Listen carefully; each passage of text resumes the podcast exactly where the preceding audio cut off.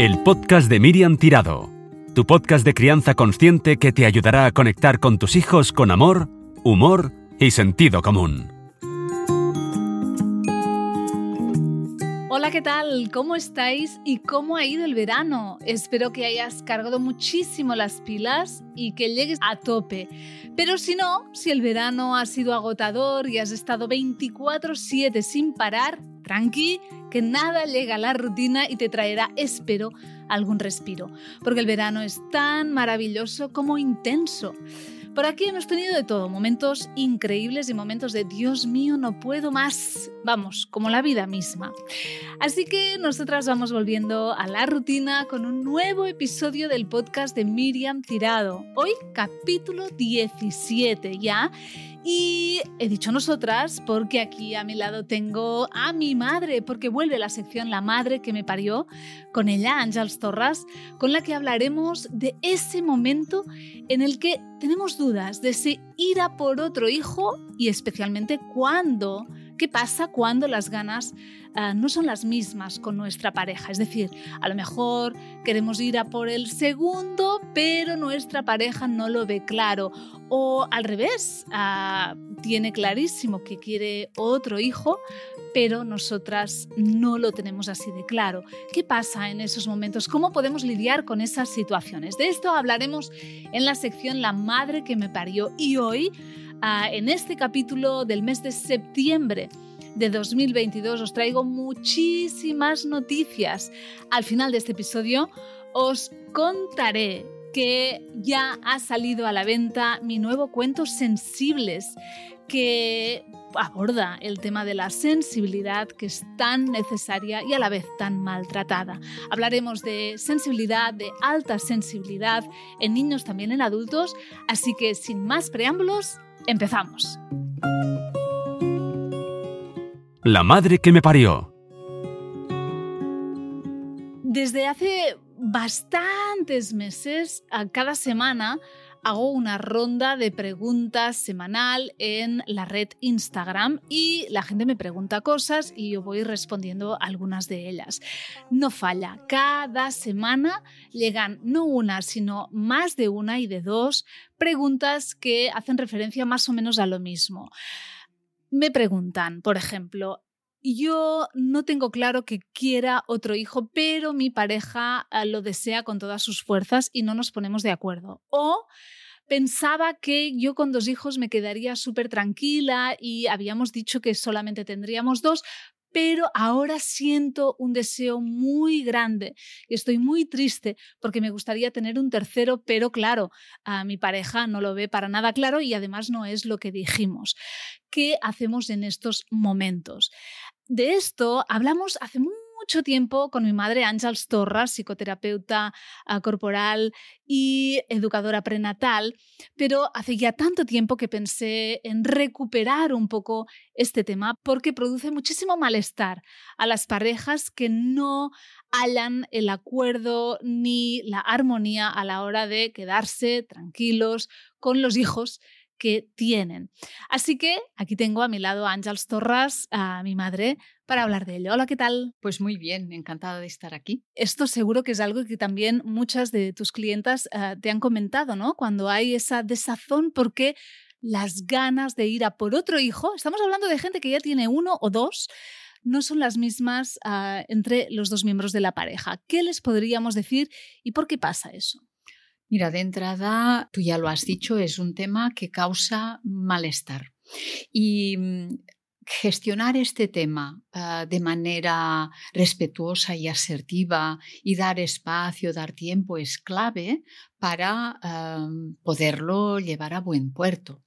De entrada es muy importante uh, escucharnos de dónde sale el deseo porque a veces es algo muy visceral, no tiene nada que ver con lo que quizá antes de tener el primer hijo habíamos acordado, sale un deseo impulsivo y fuerte de engendrar de nuevo.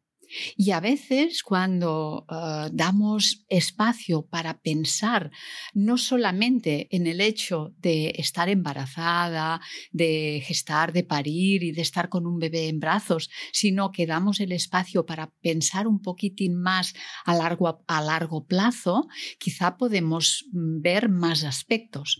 A veces uh, la persona de la pareja que está más reacia, también es bueno escuchar de dónde viene este rechazo, cuál ha sido la experiencia uh, con el primer hijo o con el segundo, uh, si ya se tienen dos, um, que uh, ha hecho que um, se eche atrás, quizá cuando ya antes se había hablado de tener un tercer hijo.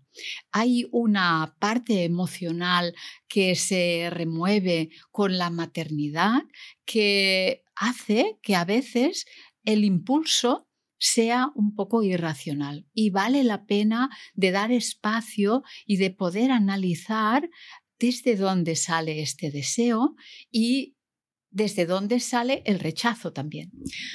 Lo más común que me cuentan es que a veces hay motivos económicos, es decir, no podemos sostener otro hijo, ¿no? Económicamente no lo podemos soportar pero eso les crea una angustia y una tristeza terribles porque su deseo era tener más. Otras veces es las expectativas. Habían hablado de que tendrían solamente uno o dos y pues mm, claro, entonces mm, es como que ya no hay espacio para eso. Otras veces estas expectativas es, bueno, yo en realidad quería tres, pero pensaba que cuando ya estuviéramos metidos, tuviéramos dos, me sería fácil, ¿no? Camelarle a, a mi pareja para tal. Eh, no se habló y pero esa persona se hizo la película de que tendrían tres. Entonces, cuando ese tres no llega, se empieza a angustiar. A veces también es por nuestra historia somos tres hermanos, por ejemplo, y queremos repetir la experiencia de lo que nosotros vivimos en nuestros hijos. Esto es lo más común que me cuentan. Esta sensación de que la familia no está completa hasta que eh, el número de integrantes de esta familia no es como el que habíamos tenido en nuestra familia de origen. Esto también se da. Pero todo esto es una sensación como un poco inconsciente, que vale la pena de dar el espacio para darnos cuenta. Hay uh, el tema económico que es importante, pero ¿y el tema de la dedicación? tenemos suficiente energía y tenemos el suficiente tiempo para dar la dedicación que necesitan tres, cuatro hijos, los que sean, ¿no? Yo creo que este aspecto también es importante, uh, que uh, todos los mm, hijos tienen el derecho a tener la dedicación que, que necesitan. Este aspecto también, una cosa es el deseo y la otra, y la otra cosa es ¿Qué disponibilidad tengo? Y luego hay otra cosa. ¿Realmente tener hijos, tú dirías que engancha esa etapa de embarazo donde todo el mundo ¿no? está como pendiente de ti y luego el, el puerperio que es tan intenso de fusión emocional con el bebé, ah, puede ser que enganche y que quieran solamente esa etapa? Absolutamente. Y hay personas pues que lo expresan así. Yo es que eh, eh, de 0 a 3, yo es que estoy encantada. Luego es como que las edades que van viniendo ya no me son tan fáciles y cómodas. Hay una parte como de eh, revivir y de llenarte en esta etapa fusional. Sobre todo si ha habido una mm, en tu historia esta etapa, la etapa fusional, ha sido ha estado llena de carencias el hecho de dar a tu bebé, el hecho de, nutrir a tu bebé, te retroalimenta, te nutre. Y entonces te sientes eh, en medio de, esta sensación de fusión que no sabes muy bien dónde empieza tu bebé y acabas tú. Y en, esta, en estas horas de maternaje hay una parte que se retroalimenta en ti. Entonces esto crea cierta necesidad, necesito más de esto. ¿Tú dirías que tienen que hacer caso de su corazón o de su mente? Yo creo que es una combinación. Hay que dar el espacio, no hay que presionar, no se puede mm, eh, gestionar de una manera como maliciosa para ver si llevo al otro a mi terreno. Ah, es, una cosa de dos y tenemos que ser muy conscientes de dónde sale el deseo y ser como muy, muy sinceros todos ¿eh? Ah, mm, delante de esta situación. Una vez que digamos que hemos decidido que no vamos a tener más hijos, muchas mujeres me cuentan que luego se sienten como con un duelo muy profundo y una tristeza que no se terminan de sacar de encima. El otro día me acuerdo de una seguidora que me decía, Hace tiempo que hemos decidido que no habrá más, pero yo no consigo superar que no tendré otro hijo. ¿Qué les dirías? ¿Qué pueden hacer? Sí, acoger este sentimiento, esto es real, está aquí, y poder observar a dónde toca, en, en qué eh, lugar, en qué edad tuya eh, te, te remueve, qué sientes que pierdes porque esto no habla de un hijo, habla de ti, de algo tuyo profundo. No es tanto por el hijo que no va a venir, habla de el propio vacío. Y esto es lo que hay que explorar. Espero que a la gente que nos ha escuchado, que está en esta situación, se hayan sentido reconocidos, ah, escuchados y tenidos en cuenta con tus palabras, que hayan resonado y que encuentren un poco de, calma ¿no? y de paz en ellas, porque eh, sí es cierto que se sufre, se sufre mucho, porque además ¿no? hay también esta dificultad de poner punto final a muchas cosas y también a la maternidad, ¿no? Cuesta decidir ya nunca más, ¿no? Y empezar a y a regalar esa ropita de bebé, ese cochecito que nunca más vas a usar porque tus hijos ya son mayores. Pero de todo lo que, lo que has dicho hoy, y que a mí más me ha resonado y que por eso no tuve más hijos es el tema de la energía. Yo sentía que no tenía más energía, es decir, que no sentía que podría darle a un tercer hijo la misma dedicación, entrega y tiempo que había dado a mis otras dos hijas en esa etapa tan sensible, ¿no? Y, pues, pues claro, ¿no? Que hubo un poco de, wow, nunca más voy a estar embarazada, nunca más voy a dar el pecho, nunca más voy a tener un bebé ah, tan pequeñito, ¿no?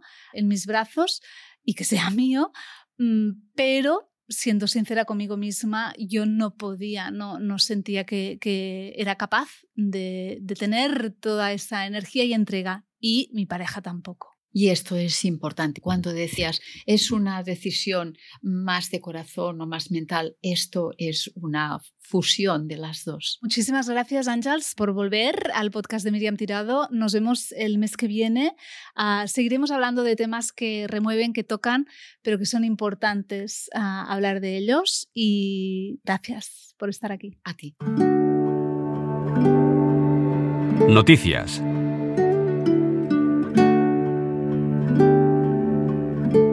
Ya ha salido a la venta Sensibles. Es mi nuevo cuento, editado por BD Blog e ilustrado por Marta Moreno.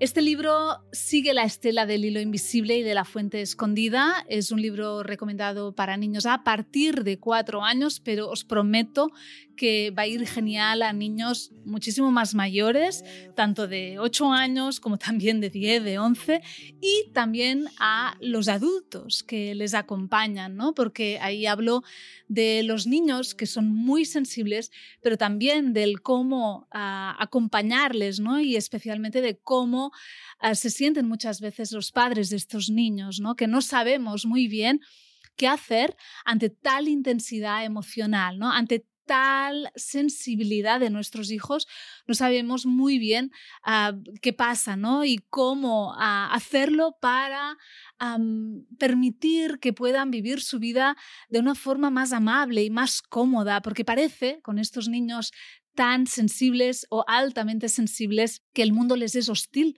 que las temperaturas, la ropa, los ruidos, pero también las emociones que sienten, lo que notan de otras personas, la energía de los lugares, de las personas que les rodean, les abruman. Y esto no es fácil de acompañar. En el libro Sensibles no solamente he querido poner el foco en estos niños que sufren tanto, con su sensibilidad que no acaban de comprender, también el foco en esos padres que ven a sus hijos que son distintos y que no saben muy bien cómo acompañarles, pero también quería hablar de la sensibilidad como algo que es un tesoro que tenemos que preservar y que tenemos que dar valor, porque muchas veces parece, ¿no? En la sociedad en la que vivimos que la sensibilidad es algo malo, que tenemos que rechazar, de lo que tenemos que huir, porque nos hace como sufrir y eh, como si fuera algo que es un lastre y que nos empuja hacia abajo. No, la sensibilidad es algo maravilloso que nos permite sentir la vida y nos da la capacidad de vivir de otra forma, ¿no? Más conectados con nosotros mismos y con todo lo que nos rodea.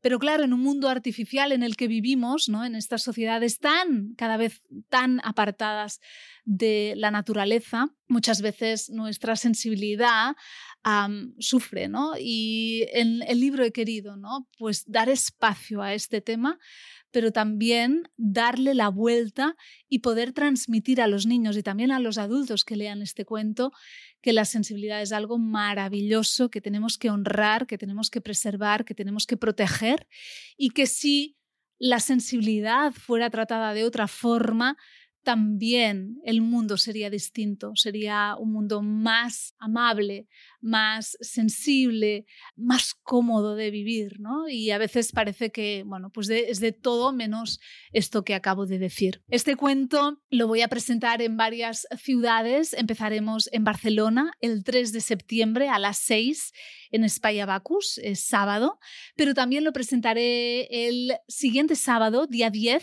también en Barcelona, en la Semana del Libro en Catalá, será a las 11 de la mañana en Almoll de la Fusta. Y luego, al cabo de una semana, también 17 de septiembre, estaré en Palma de Mallorca, también en la Semana del Libro en Catalá, presentándolo. Y un poco más tarde, el 8 de octubre, por la tarde estaré en Madrid. Ya os concretaré en el próximo episodio hora y lugar de esta presentación en Madrid. Habrá más presentaciones y más sensibles, pero vamos a ir concretando ahora que ha terminado ya verano a sitios, localidades y horas y días.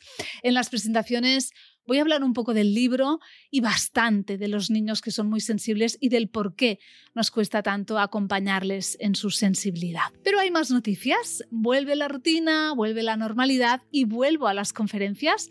En el próximo episodio te daré ya las fechas y lugares de este último trimestre del año. Y hay una novedad, y es que este curso 2022-2023 voy a dar también conferencias online. Para más información podéis mandar un mail a hola.miriamtirado.com. Y por cierto, quedan algunas pocas plazas para el retiro Conecta conmigo que voy a dar el domingo 2 de octubre en Masía La Garriga de 10 de la mañana a 7 de la tarde. Será la segunda edición y puedes consultar toda la información en miriamtirado.com. Ojalá verte allí.